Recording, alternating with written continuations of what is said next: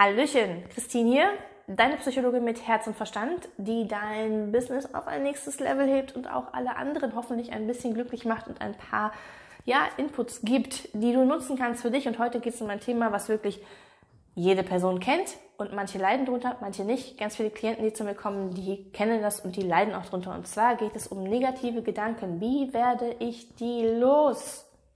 So, und ich gebe dir vier wirklich nachhaltige Tipps mit an die Hand, die nichts mit positivem Denken zu tun haben. Also bleib dran.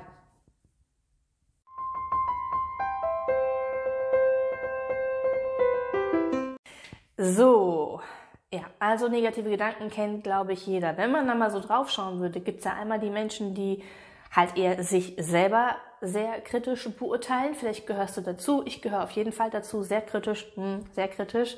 Ja, also gehört sowas zu wie, ja, du kriegst das ja eh nicht hin, Mann, bist du ein Versager, warum hast du das schon wieder gemacht? So dieser schöne innere Selbstdialog, der immer sehr negativ und sehr kritisch und sehr selbstbestrafend ähm, ja, da ist. Ne? Selbstwert, naja, gucken wir mal. Kannst du übrigens hier mal nachschauen, falls dich negative Gedanken jetzt nicht so interessieren. Da habe ich ein bisschen was zum Thema Selbstliebe und Selbstwert gemacht. So, die anderen sind vielleicht eher so die, die eher so pessimistisch durch die Welt gehen. So, alles ist scheiße, tut mir leid für den Ausdruck, aber oft ist es ja so, alles geht mir auf den Keks, das Wetter ist blöd und so weiter und so weiter. Es geht, es tendiert so ein bisschen auch Richtung Jammern. Ja? Oder auch solche, die vielleicht sehr angstgepolt sind, vielleicht gehörst du auch dazu, alles wird irgendwie schief gehen. So, vielleicht bin ich nicht irgendwie diejenige, die was falsch macht, aber alles wird irgendwie, wird auf jeden Fall nicht gut gehen. Egal. Allgemein ist, hilft uns nicht wirklich weiter. Diese negativen Gedanken sind teilweise schon sehr lähmend. Manchmal kann es auch sein, dass sie dich vielleicht am Schlafen hindern. Sie hindern dich vielleicht daran, produktiv zu sein. Das gilt dann vor allem für Menschen, die auch gerne was erschaffen und kreieren wollen, dass sie sich durch diese Grübeleien, durch dieses negative Denken, ja, sehr eingefecht fühlen. Häufig natürlich dann dementsprechend gefolgt von irgendwelchen nicht so ganz so angenehmen Gefühlen, ist auch logisch. Situation, Bewertung, Gedanke, Gefühl, sehr häufig in, diesem, in dieser Reihenfolge. Und naja, tut uns insgesamt auf jeden Fall nicht gut.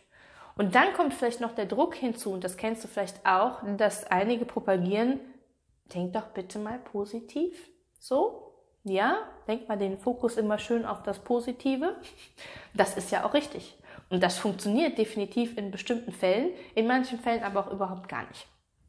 Und deshalb möchte ich dir jetzt mal vier Tipps an die Hand geben, die für mich wirklich nachhaltig sind, beziehungsweise auch so ein paar Anschauungen, die mir geholfen haben, das ein bisschen ja, einzugrenzen, weil ich war definitiv auch nicht so ein Typchen, was immer so freudestrahlend alles positiv und optimistisch gesehen hat, ja? Und du guckst es ja nicht umsonst an. Aber lass dich nicht unter Druck setzen durch dieses Denk einfach nur positiv und alles ist gut. Wenn das so leicht wäre, dann bräuchte man kein Coaching, keine Psychotherapie und müsste man, also wie gesagt, ne? So, vier Tipps. Erstens, was mir sehr geholfen hat, was dir vielleicht auch helfen kann, ist erst einmal zu verstehen, dass dein Verstand, den du da oben hast, ja, dass dieser eine Problemlösemaschine beziehungsweise eine Problemfindemaschine ist.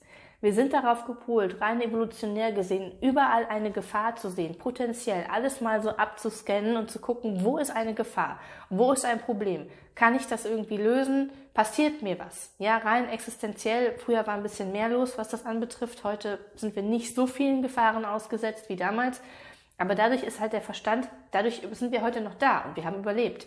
Einfach weil wir irgendwo erkannt haben, da ist ein Problem, das müssen wir jetzt lösen, ansonsten sterben wir.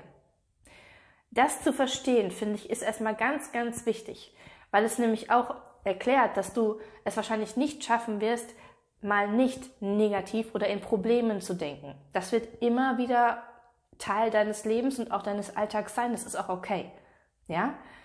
Mm, und das nimmt vielleicht auch so ein bisschen den Druck, dieses, du musst nur positiv denken und alles optimistisch und alles ganz, ganz toll und rosig zu sehen. Ja, zu verstehen, dein Verstand möchte dich auf etwas aufmerksam machen, das ist seine Aufgabe. So seine Aufgabe, wie auch, dass unser Herz schlägt, der Magen Sachen verdaut und so weiter, ist das die Aufgabe des Verstand, Verstandes erstmal überhaupt zu denken, aber vor allem problemorientiert zu denken. Ja, ein bisschen kannst du natürlich trainieren mit positivem Denken und das ist auch richtig und fallen, aber das erstmal zu verstehen, nimmt vielleicht diesen Druck raus. So. Der zweite Tipp ist, was nämlich auch ganz wichtig ist zu verstehen, ist, dass das einfach erstmal nur unser Verstand ist.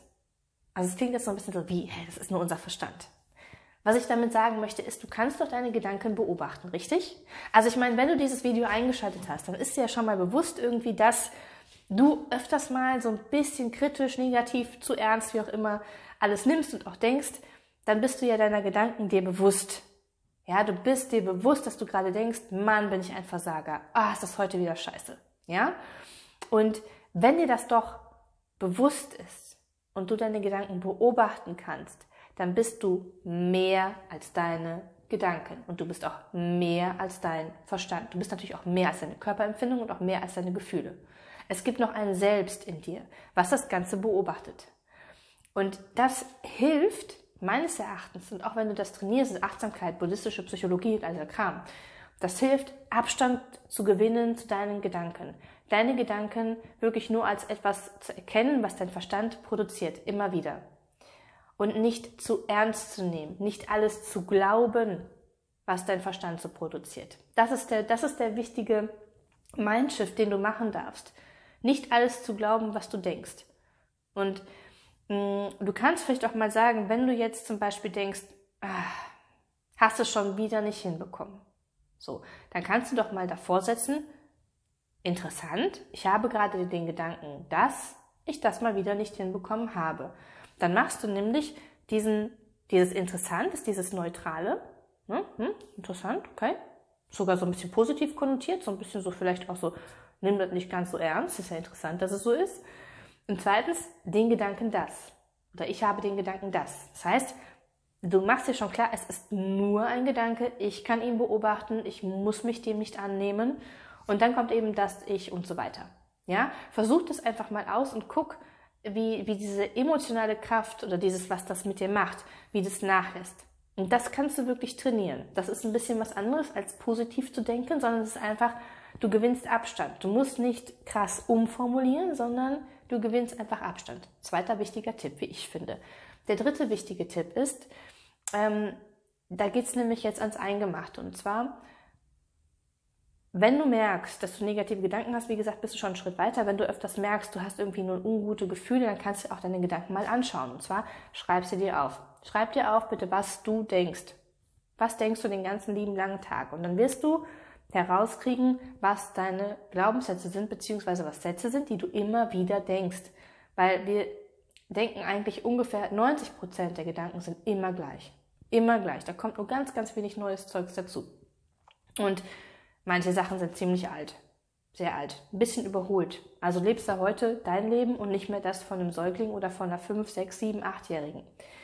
Und wenn du lernst oder wenn du erkennst erstmal, was sind meine Glaubenssätze, also durch welche Brille schaue ich denn durch mein Leben, dann kannst du auch verstehen, warum du vielleicht manche Situationen so und so beurteilst und kannst lernen, diese umzuformen. Hier ist auf jeden Fall schon mal ein Video zum Thema Glaubenssätze erkennen und verändern.